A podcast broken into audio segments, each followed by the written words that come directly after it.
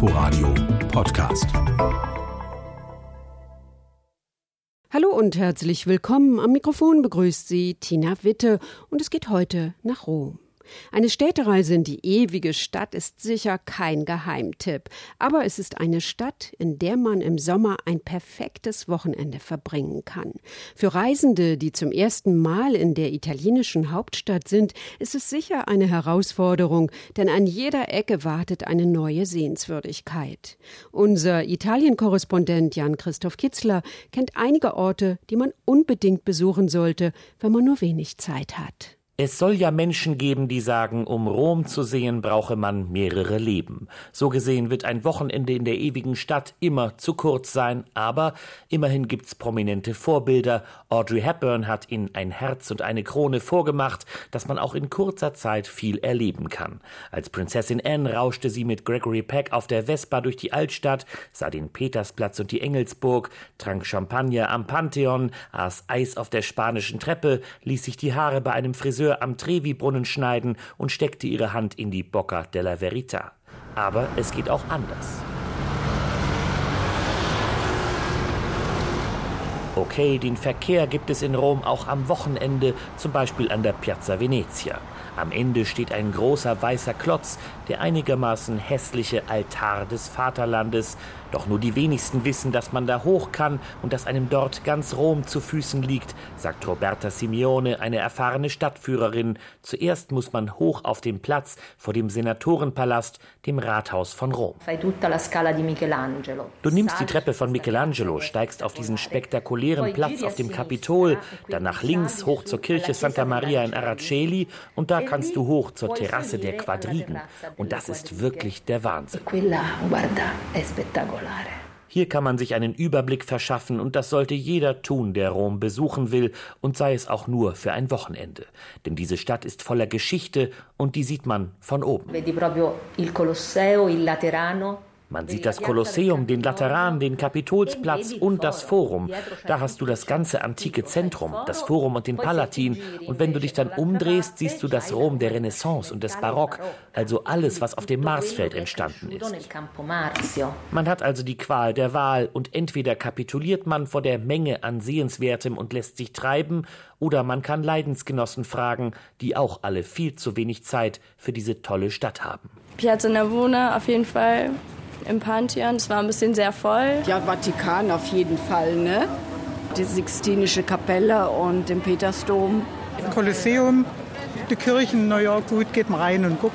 Nicht alle. Alle Kirchen von Rom zu sehen, sollte man sich auf keinen Fall vornehmen. Dafür sollte man lieber gut essen gehen, zum Beispiel im früheren Ghetto oder im Sommer auf der Tiberinsel nicht stressen lassen von der Stadt und ihren Wundern und sich's möglichst gut gehen lassen, das ist das beste Motto für ein Wochenende in Rom.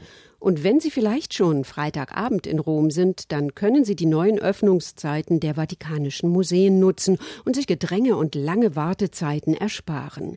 Während des Sommers kann man nämlich mit Voranmeldung immer freitags zwischen 19 und 23 Uhr die Museen besuchen und dabei auch noch ein Konzert hören. Lisa Weiß hat das ausprobiert. Schon vor dem Eingang die erste angenehme Überraschung. Die Schlange vor den Museen ist kurz, kein Vergleich zu ein paar Stunden zuvor. Und zur Abendöffnung haben sich offenbar weniger Touristengruppen, dafür mehr Einzelpersonen angemeldet. Denn Tickets reservieren muss man hier, sonst kommt man nicht rein. Nach der Sicherheitskontrolle findet man schnell den Hof, von dem aus der Blick auf den Petersdom am schönsten ist. Und um diese Uhrzeit versperren keine Menschenmengen den Blick, dafür leuchtet die Kuppel des Petersdoms im Abendlicht. Das macht den Reiz aus, sagt Matteo Alessandrini von den Vatikanischen Museen. Die Sonne geht unter, die Bauwerke sind in ein ganz besonderes Licht getaucht und unsere Abendöffnung hat genau das als Mehrwert. Ein Museum so zu erleben, wie es nur wenige sehen. Tagsüber werden wir von Touristen überrannt. Wir sind den schwindelerregenden Rhythmen der Reiseveranstalter unterworfen. Abends kann man das Museum besser genießen. Die Atmosphäre ist einzigartig. Ein anderes Extra, die Konzerte. Mal klassische Musik von jungen italienischen Künstlern interpretiert, mal argentinischer Tango, mal Filmmusik. Diesmal spielt eine Militärkapelle.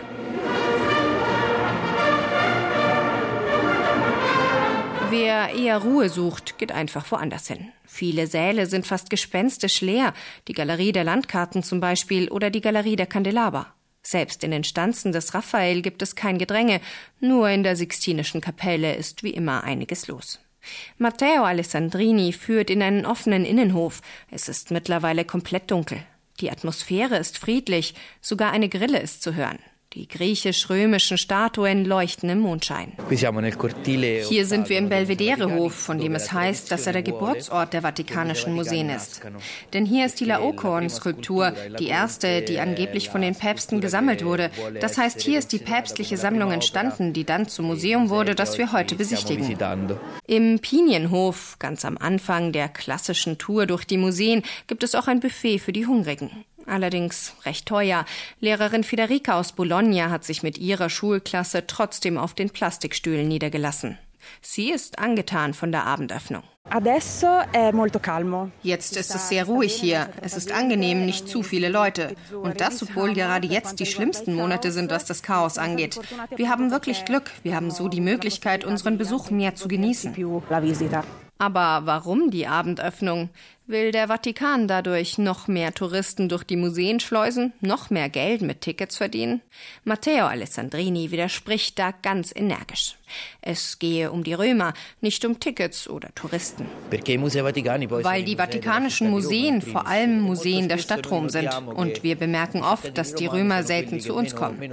Deshalb haben wir überlegt, ihnen einen Raum zu bieten, weit weg von ihren Aufgaben tagsüber in der Arbeit und bei der Familie, damit sie ihre Museen wieder in Besitz nehmen können loro musei. Allerdings auch jetzt am Abend hört man auf den Gängen mehr Englisch, Spanisch oder Französisch als Italienisch.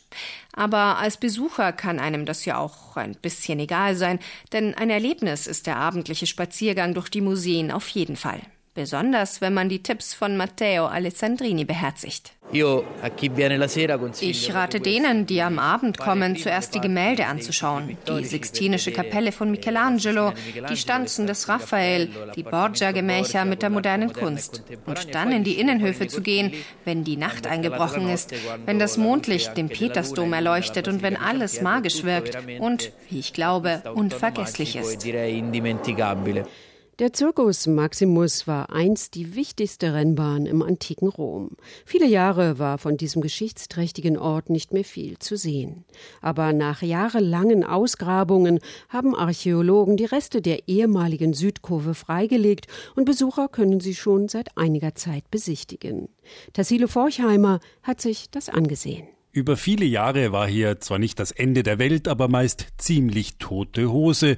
Jogger drehten ihre Runden auf dem riesigen Freigelände, ab und zu genutzt für Popkonzerte oder politische Manifestationen mittendrin und doch am Rande. Wer hier leichtfertig sein Auto abstellte, hatte gute Chancen, zu einem Versicherungsfall zu werden. Das soll sich wieder ändern, denn der Circus Maximus war einfach viel zu wichtig, um in Vergessenheit zu geraten, sagt Maria Letizia Bonfiglio. Die Archäologin aus der Denkmalschutzbehörde der Stadt Rom hat die Ausgrabungsarbeiten am Circus Maximus geleitet. Er war das Zentrum von Rom. Ich habe ihn das größte Einkaufszentrum der Antike genannt. Neben den Veranstaltungen drinnen gab es draußen Tavernen, Läden, wo man vieles besorgen konnte. Stellt euch eine enorm große Ladenzeile vor, ein bisschen so wie heute in der Nähe vieler Stadien. Das war etwas Unfassbares für die antike Welt, so groß, dass der Zirkus von Rom aufgrund seines Fassungsvermögens, aufgrund seiner Dimension die Musterarena schlechthin wurde, eben der Circus Maximus. Was bekanntlich der größte Zirkus bedeutet und das war definitiv nicht übertrieben. Das weltbekannte Kolosseum nebenan war mit seinen etwa 50.000 Plätzen eine vergleichsweise kleine Arena. Das Fassungsvermögen ist auf 150.000 bis 250.000 Personen geschätzt worden. Im vierten Jahrhundert sprechen die Quellen sogar von 485.000. Vielleicht ein wenig übertrieben, doch auch wenn wir nur die Hälfte nehmen, handelt es sich immer noch um eine hohe Zahl. Wir kennen auch kein anderes römisches Bauwerk, bei dem es so viele Einstürze gegeben hat, nicht aufgrund von Erdbeben, sondern wegen zusammenbrechender Strukturen. Im dritten Jahrhundert sollen so 12.000 Menschen auf einmal ums Leben gekommen sein. Zusammenbrechende Gebäudeteile und fliehende Massen, auch hier gibt es unglaubliche Zahlen.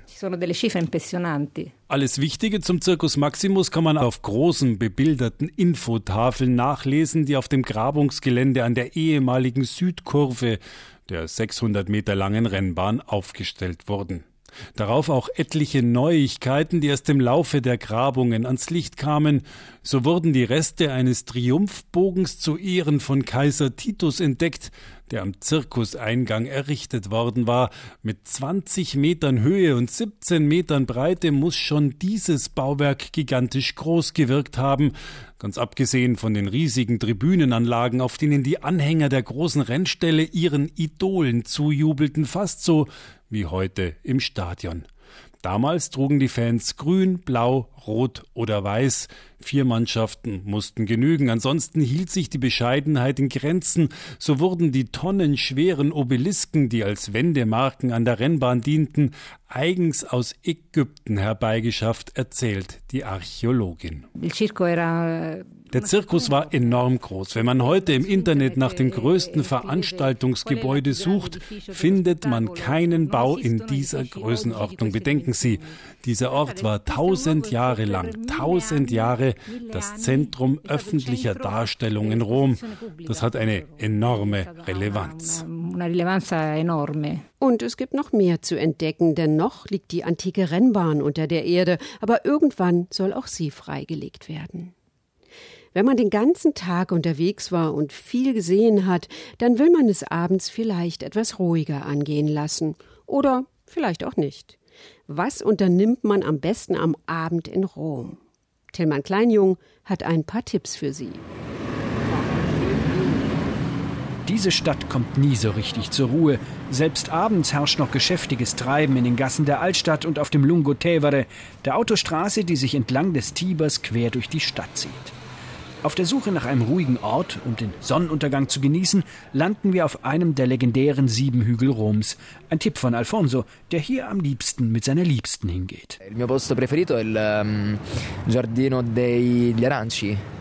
Mein Lieblingsort ist der Orangengarten. Der ist am schönsten.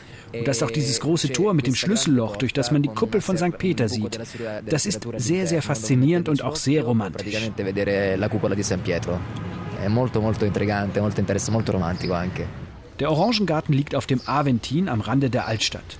Man muss vom Circus Maximus durch den kommunalen Rosengarten ein paar Schritte nach oben gehen und findet auf dem Hügel den Eingang in einen kleinen Paradiesgarten. Der Park ist voller Orangenbäume und hat dort, wo die Bergkante steil zum Tiberufer abfällt, eine Aussichtsterrasse. Corinne liebt diesen Hügel. Einen romantischeren Ort in Rom gibt es nicht, sagt sie. Ein Hügel, auf dem Bäume stehen und unter dem sich Rom erstreckt. Abends beleuchtet mit dem Tiber, mit diesem gelben Licht. Denn Rom hat nicht diese weißen Straßenlaternen wie andere Städte. Die Beleuchtung hier ist wirklich romantisch. Der Aventin ist der ideale Ausgangspunkt, um das Nachtleben Roms zu erkunden, denn gleich zwei Partyviertel liegen unten am Tiber zu seinen Füßen der Testaccio mit seinen Ristoranti und Osterien und Trastevere, auf dessen Plätzen und Gassen die Nacht zum Tag wird. Wer gut essen will, geht in das Testaccio-Viertel. Wer was erleben will, so wie Sascha, nach Trastevere. Das ist das typische Viertel mit Leben auf der Straße. Drinks, Essen, natürlich, aber auch guten Bars. Hier treffen sich die Jugendlichen und ältere Leute. Es ist also ideal, auch weil es hier billig ist. Hier gibt man nicht viel aus. Das ist der richtige Ort. Vor allem auf der Piazza vor der wunderbaren Kirche Santa Maria in Trastevere. Straßmusik, Bars, in der Mitte ein großer Brunnen, auf dessen Stufen man an lauen Frühlingsabenden wunderbar verweilen kann. Silvia ist überzeugt, das Nachtleben Roms findet auf den Plätzen statt. Außerhalb der Lokale. Man trinkt und redet, man tanzt. So verbringt man die Abende. Allein die Herzlichkeit der Römer ist was Besonderes. Und wer es tatsächlich schafft, sich auf diese Weise die Nacht um die Ohren zu schlagen, sollte unbedingt noch bis zum Sonnenaufgang durchhalten und Richtung spanische Treppe spazieren. Wer die Treppe hochsteigt, wird nicht nur mit einem grandiosen Ausblick belohnt, sondern mit einem in dieser Stadt ganz seltenen Moment der Ruhe. Ein perfektes Wochenende in Rom. Das waren die Tipps unserer Korrespondenten. Mehr zu dieser Sendung finden Sie online unter inforadio.de slash unterwegs. Danke fürs Zuhören und noch ein schönes Wochenende für Sie. Am Mikrofon verabschiedet sich Tina Witte. Inforadio Podcast.